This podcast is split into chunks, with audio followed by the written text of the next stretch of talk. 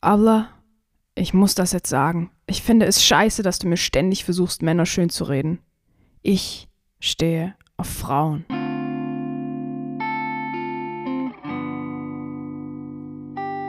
Herzlich willkommen zu einer neuen Folge von Seelenrausch, der Podcast, der unter die Haut geht. Ich bin die Dennis und freue mich, dass du heute mit dabei bist.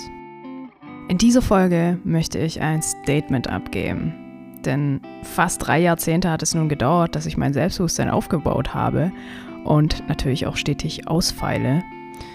Und zwar so weit, dass ich nun stolz auf mich selbst sein kann und endlich meine Gedanken, meine Meinung und meine Wünsche frei äußern kann. Doch warum gelang mir das bisher nicht? Das heutige Thema liegt mir persönlich sehr am Herzen und es zeigt auch, dass ich als Podcasterin und angehende Achtsamkeitstrainerin meine Schwierigkeiten hatte und auch heute noch meine eigenen Baustellen besitze. Ich bin der Meinung, dass ich nur eine gute Trainerin werden kann, wenn ich tatsächlich auch meine Baustellen mal zu Ende gebaut habe und wirklich Frieden mit mir selbst und meinem Umfeld schließen kann. Heute geht es um meine Homosexualität und die türkische Kultur, in der ich aufgewachsen bin. Ich gehöre zu den Menschen, die eine strikte Kindheit erfahren durften, was ich persönlich als Segen und auch Fluch zugleich empfinde. Es ist ein Fluch, dass ich meine Sexualität nicht frei ausleben konnte und ein Segen, dass ich diese kulturelle Vielfalt, das gute Essen, das Temperament, die Warmherzigkeit und Diversität zwischen Deutschland und der Türkei erleben durfte. Doch es galt stets, meine Sexualität zu verstecken. Anfangs hatte ich Schwierigkeiten, mich so zu akzeptieren, wie ich bin, ich empfand es als unnatürlich, ekelhaft und unnormal. Warum das? Wie konnte ein Mensch sich selbst so fehl am Platz fühlen? Warum nur? Naja, weil uns die Gesellschaft, unser Umfeld, unsere Familie etc.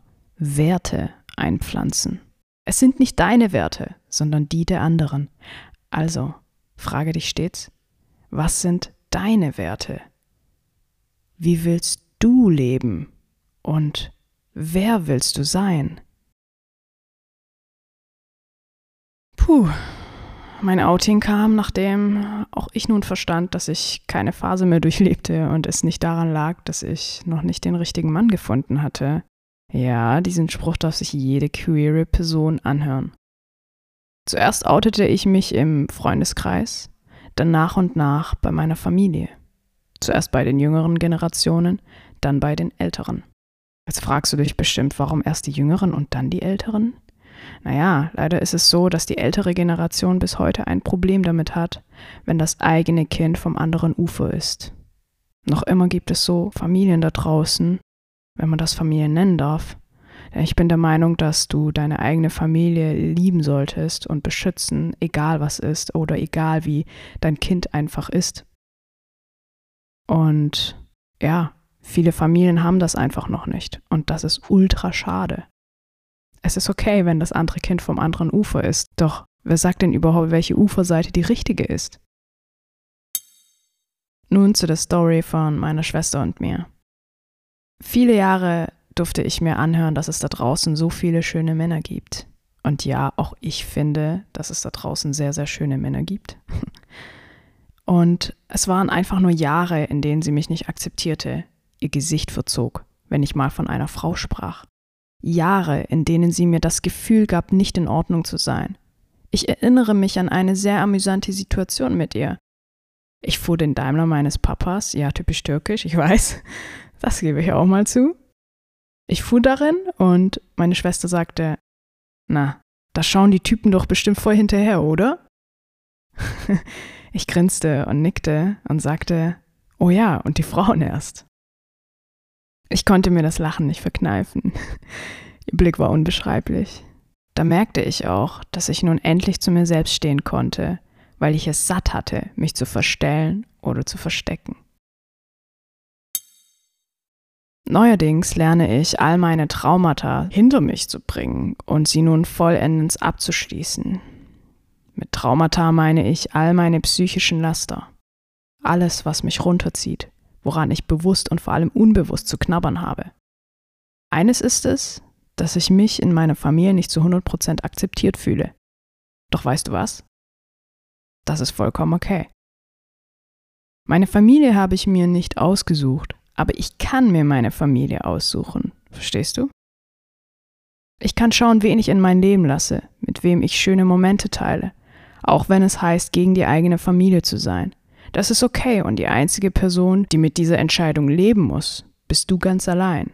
Denn alle Menschen, die dich nicht so akzeptieren, wie du bist, haben dich nicht verdient. Und das weißt du. Du bist so viel wert, als dass du es zulassen solltest, unterdrückt zu werden. Du bist es wert zu leben und zu lieben, wen du willst. Um dieses Laster mit meiner, ich formuliere es mal vorsichtig, homophoben Schwester loszuwerden, fuhr ich zu meiner Schwester und sagte, Hi, ich bin nun endlich soweit, meine Vergangenheit und alles, was mich stört, zu akzeptieren und hinter mir zu bringen. Sagt man eigentlich hinter mir zu bringen oder hinter mich zu bringen? Nun ja, sie sagte, okay, da bin ich mal gespannt. Also fuhr ich fort mit folgenden Sätzen.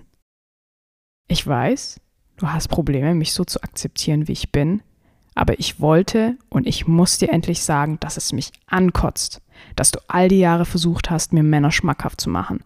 Ich verstehe, dass du es nicht akzeptieren kannst.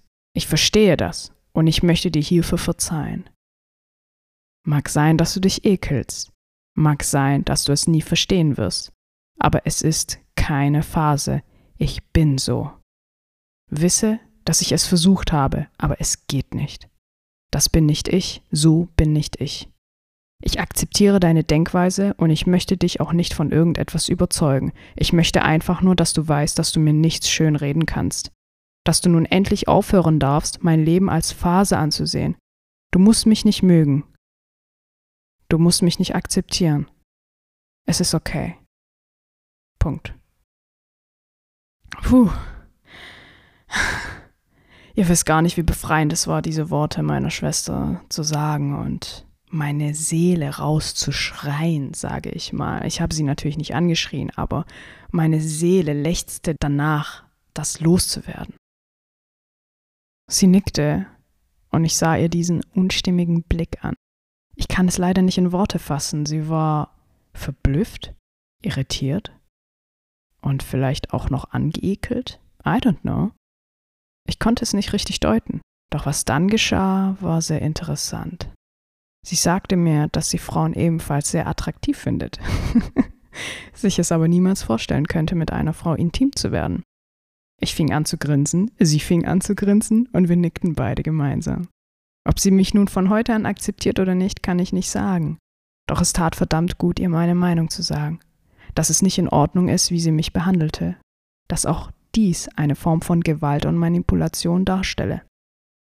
Was ich jedoch weiß, ist, dass ich nun sagen kann, ich bleibe mir selbst treu.